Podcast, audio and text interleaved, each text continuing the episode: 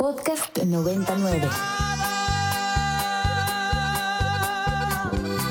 Y mi pistola repleta, yo soy ese mexicano. 12 del mediodía con 7 minutos.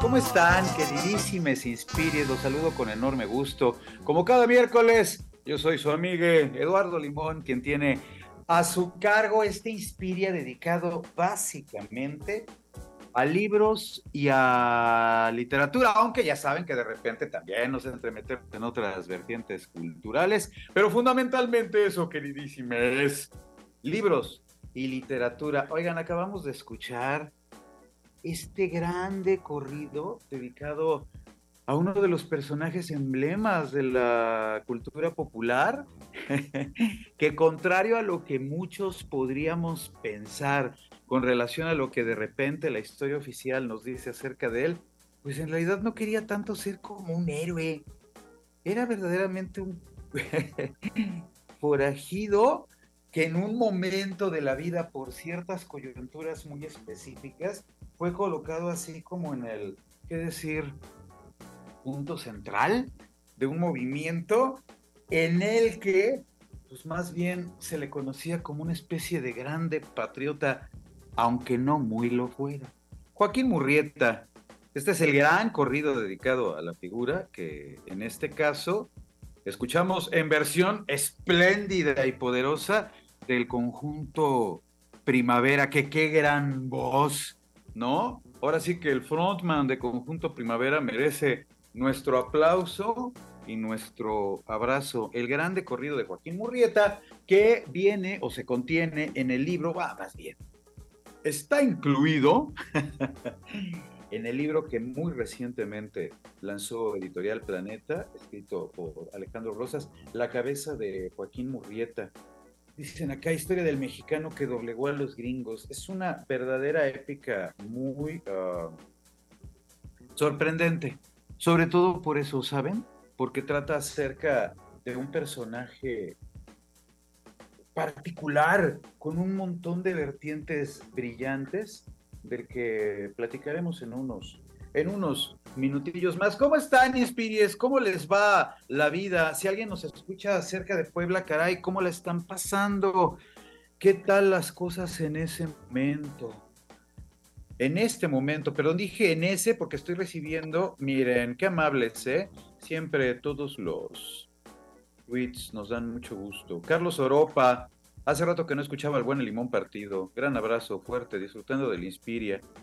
Inspira 909. Muchas gracias, Carlos. Qué amable. Pues aquí andamos, mira, chambeando. El otro día estábamos platicando acerca de eso. Lo lindo que implica para cada uno de nosotros recibir siempre la comunicación de todos ustedes. Muchas gracias, Carlos. Y también por acá tenía yo comentarios. Ahorita leemos los comentarios de todos ustedes. Muchísimas gracias por sintonizarnos. Bueno, pero estábamos platicando de Joaquín Murrieta y esta vertiente curiosísima que tiene que ver con el personaje que no queriendo ser héroe se convirtió en tal. Ya está en la cabinita virtual del Inspire. Me da mucho gusto saludarlo. Al querido Alejandro Rosas, autor de La cabeza de Joaquín Murrieta, personajazo. Querido Alejandro, ¿cómo estás? Muy buen día. Querido Lalo, es un gustazo hablar otra vez contigo. Hace mucho que no nos vemos. Y en este medio que es tan chiquito en las ferias y todo, tampoco hemos podido coincidir a últimas fechas, pero es un gustazo compartir contigo y muchas gracias por la invitación. Al contrario, Alejandro, muchas gracias a ti. Y es muy cierto, fíjate, ya tenía un rato que no, que no conversábamos y de verdad que es ocasión feliz, sobre todo porque pienso, Alejandro, con mucho quizás, dímelo tú como, como autor, Joaquín Murrieta es el personaje más divertido del que has escrito, porque digo, has hablado de Madero, en fin, tienes como una obra en la que te has dedicado de repente a incidir sobre la figura de ciertos grandes emblemas de nuestra historia, pero me da la impresión de que Murrieta es con mucho el más divertido, ¿o tú cómo lo ves? Mira, eh, yo sí creo eh, que es un personajazo, y ahorita te explico por qué, pero sobre todo, mira, después de haber escrito varios eh, libros y, y cito tu apellido, a la limón con Julio Patán, todos estos de pandemia bizarra y México bizarro y morenadas, el regresar otra vez, dejar de un lado un poquito toda esta situación política y la crítica y la risa y todo, y regresar a la historia propiamente, a meterte a mediados del siglo XIX, la fiebre del oro, la guerra entre México y Estados Unidos, un justiciero, Joaquín Murrieta, los apaches, este, los gringos, todo eso, no tienes idea que fue como de pronto estar en un oasis. Venía en el desierto, no digo que no haya disfrutado todo lo anterior, pero yo me, me formé haciendo historia y metido en periodos, como decías, Madero y el espiritismo, el cadáver de Maximiliano, eh, la vida cotidiana en la Ciudad de México. Entonces regresar a un personaje como Joaquín Murrieta, que fíjate que es poco conocido en general, que quizá la, la mayor referencia es que el zorro está inspirado en Joaquín Murrieta, quizá esa sea nuestra mayor referencia, pero el haber recuperado como esa posibilidad de irme al pasado y olvidarme por un momento del presente fue muy divertido, fue grato, no obstante que es una historia de sangre y de fuego, ¿no?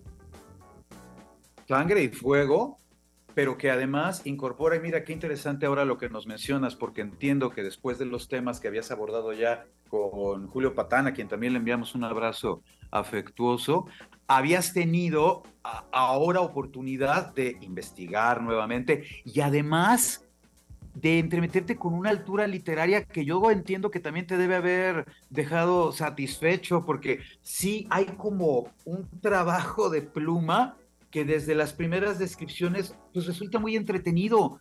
Vamos, el personaje principal, que más que Joaquín Murrieta es la cabeza, aparece descrito de una forma, vamos, hay una narrativa como por, por capas, cuidada. Entiendo que eso también debe haber sido algo placentero dentro del trabajo, Alejandro. Absolutamente, mira, no es una novela, es una reconstrucción histórica.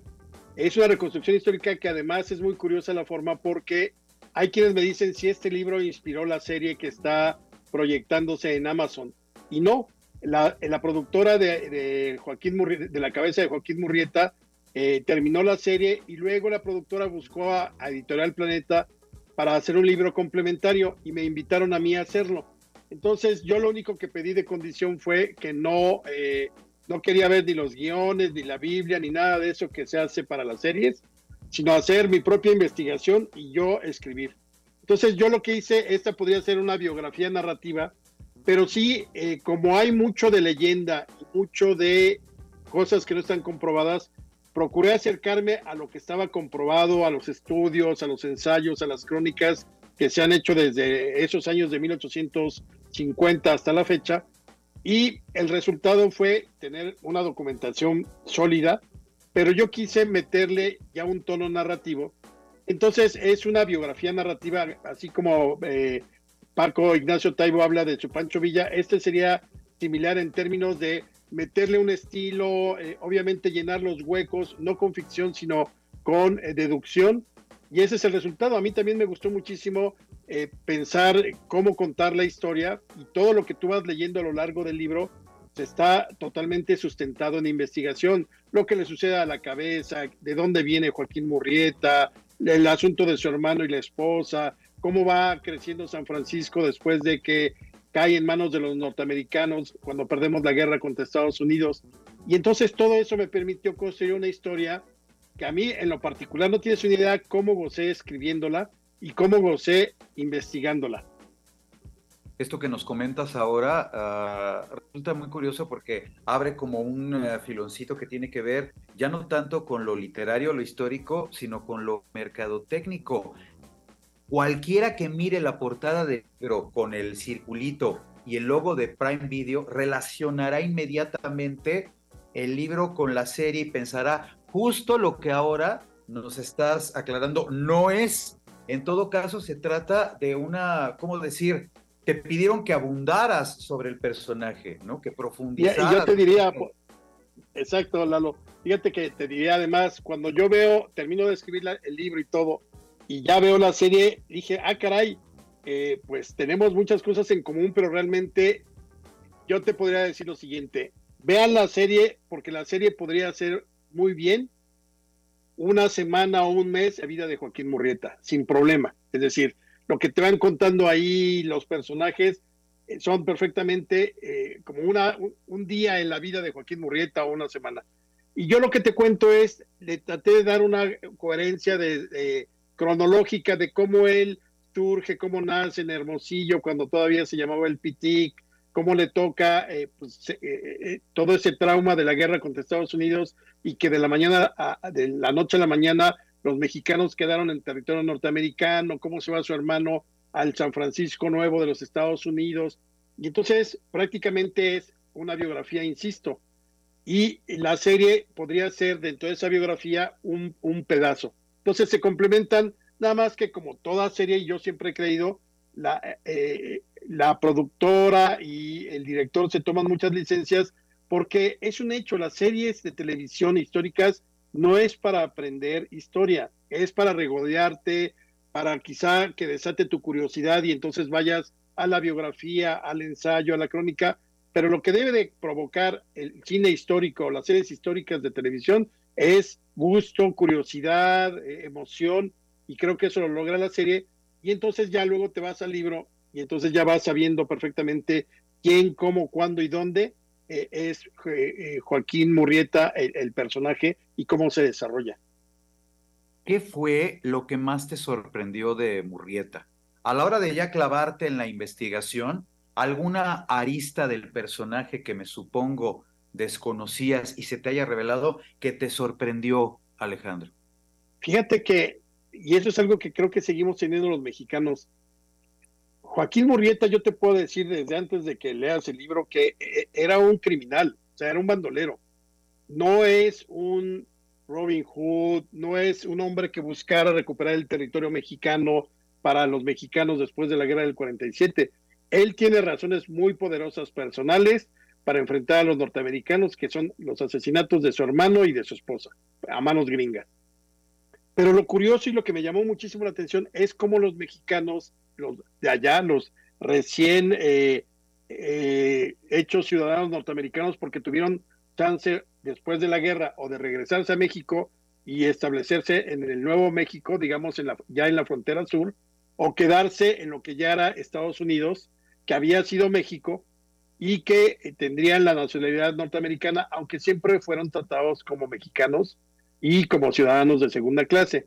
Pero lo curioso es cómo Joaquín Murrieta asesina, mata, eh, roba ganado, roba oro, sí asolea, se trae asoleados a los gringos, y a los mexicanos no los toca porque obviamente el pleito no es con los mexicanos, no, no quiere venganza con los mexicanos. Pero lo increíble es cómo la propia sociedad, y lo hemos visto por ejemplo aquí con los narcos, de pronto los pueblos alrededor de donde se desarrolla el narco, los principales capos, son muy queridos en sus lugares de origen y en sus zonas de influencia. Eh, entonces, eh, sucede lo mismo con Joaquín Murrieta. Los mexicanos empiezan a verlo como un no libertador, pero sí como un vengador, como un justiciero que está metiendo las manos por ellos. Y así lo ven y así van construyendo la leyenda de Joaquín Murrieta. Joaquín Murrieta por ahí eh, se le conoce como el patrio. Y fíjate que haciendo investigación y todo, me, llegué eh, con, un, con un investigador que dice que no era porque quisiera recuperar la patria, sino porque los gringos les era más fácil decir el patrio que el prieto no sabían pronunciarlo, así como el Popocatépetl de, de, hace unas horas de una eh, eh, eh, conductora, me parece que norteamericana, que no pudo pronunciar Popocatépetl. Igual los gringos no podían pronunciar el preto, y porque él era, pues era de origen pues criollo, pero obviamente ya moreno, tostado por el sol y demás esa parte que es fascinante y que habla, bueno, de una historia tremenda, delirante. Pero esto que señalas, Alejandro, la forma en la que la cultura popular o la, en fin, sí, la, la sociedad toma una figura y le adjudica señas y características que quizás no le son propias, pero que poco a poco lo van construyendo de una manera sustancialmente distinta como verdaderamente fue.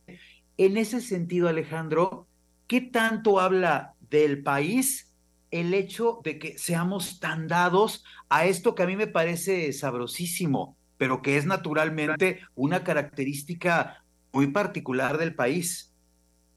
Mira, yo, yo creo que tiene que ver con eh, una larga historia que se va más allá incluso del México independiente y siempre como a la espera de, en, un país que ha sido históricamente desigual, en un país que ha sido históricamente injusto, eh, yo creo que el surgimiento de estos personajes, eh, donde pierdes la dimensión de lo bueno con lo malo, del bien y el mal, y que creo que es lo normal también, porque ninguna sociedad es de claroscuros, ¿no? Perdón, todas las sociedades son de claroscuros, ninguna es o todo bueno o todo malo.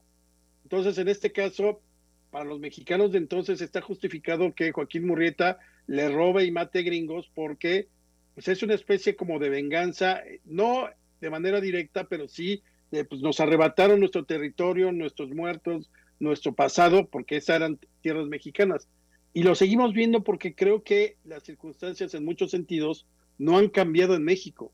Sigue siendo un país, sí, que tiene, que, que podríamos decir, podría ser como hasta bipolar. Por un lado ves crecimiento en las urbes, eh, desarrollo tecnológico, pero por otro lado ves lugares todavía alejados de la mano de Dios, valga la expresión, eh, donde faltan recursos, donde faltan hospitales, clínicas familiares, escuelas bien dotadas, etcétera, ¿no? Entonces yo creo que ahí es donde siempre muchos mexicanos buscan alguien que pueda guiarlos hacia un beneficio distinto o una situación que mejore sus vidas. Eso, justamente. Al final, Alejandro, si hubiese que convencer a alguien de que se acercara, sí a la figura de Joaquín Murrieta, pero particularmente a tu historia sobre la cabeza de Murrieta, ¿cómo convencerlo? ¿Qué le dices? Oye, mano, mira, aquí vas a ver esto. Es una historia macabra, es una historia de aventuras, es una historia en el viejo oeste, eh, es una historia de vaqueros, de, disparos, de muerte, desde, luego. O sea, eh, podría ser perfectamente una película en términos de la vida de este, de este personaje, que lo persiguen los Rangers, que de pronto están ahí también los, los apaches inter, intervienen con algunas leyendas como la de Wendigo, que es supuestamente un indígena que come carne humana y que decía la, la tradición que si comías carne humana, entonces eh, adquirías una fuerza descomunal. O sea, tiene de todo. Y lo mejor de todo, que siempre yo creo, es que la historia supera la ficción. Y esta es una historia que sucedió. Entonces, hay suspenso, hay amor, hay pasión, hay muerte, hay venganza y además todo alrededor de una cabeza que va a estar circulando de acá para allá, como diría la canción de José José, eh, durante muchos años. Hacer de todo y sin medida. Exactamente, totalmente. Andará por circos, por cantinas, por ferias de pueblo. Así es, así es, tal cual. Y se va a perder en el terremoto de 1906 en San Francisco, fíjate, 53 años después de, de todo este episodio. Es de verdad una historia apasionante. Bien lo señala Alejandro Rosas. Es una historia que tiene de todo, como de todo tiene la variada, profusa obra que a lo largo de las últimas décadas ha desarrollado Alejandro Rosas. No te dejo ir, Alejandro, sin preguntarte rápidamente en qué andas, qué estás trabajando actualmente. Pues como me gustó mucho regresar a la historia, sigo en ella y estoy trabajando una novela sobre el cadáver de Maximiliano de Habsburgo. ¿Cómo ves? Los últimos días del imperio, sí, los últimos días del imperio, la decisión de si fusilar o no a Maximiliano, Juárez por ahí, y un, en una especie de thriller, porque mi protagonista de ficción, ahí sí es novela, es así de una vez, será mi segunda novela, la primera fue Sangre y Fuego en el 2009 sobre la revolución, esta será Bien. la segunda, y el protagonista es un eh, joven médico que es embalsamador, eh, y, y de ahí va corriendo la historia para contar todo lo que sucede alrededor del cadáver de Maximiliano. Esperaremos con enorme expectativa para volver a, a, conversar. Querido Alejandro, te envío un abrazo y te agradezco mucho estos minutitos para haber conversado con nosotros acerca de la cabeza de Joaquín Murrieta. Al contrario, querido Lalo, un abrazote grande. Acuérdate que te quiero mucho y, y es un gusto volver a platicar contigo. Te agradezco mucho, Alejandro. Absolutamente recíproco. Va un abrazo con mucho afecto. Gracias. Y mucha admiración. Querido, cuídate, que estés muy bien. Igualmente, saludos. Saludos, Alejandro Rosas. Ahí está la cabeza de Joaquín Murrieta. No saben de veras qué historia, Pero eso, justamente, se trata de investigación histórica. Es muy cierto y hay que poner el acento sobre ello porque ya después cuando se convierte, como en este caso, en un producto, en este punto de la historia muy mediático, uh, hay detalles que parecieran verdaderamente ficción y no, resulta que todo esto ocurrió. Joaquín Murrieta existió y arribita de Joaquín Murrieta, miren, viajaba con él su cabeza. Se fue Joaquín Murrieta y en este plano se quedó su cabeza. ¡Qué historia! Muchas gracias a Alejandro Rosa. Ya está el libro, ¿eh? distribuyéndose por todos lados. Es de Editorial Planeta. 12 con...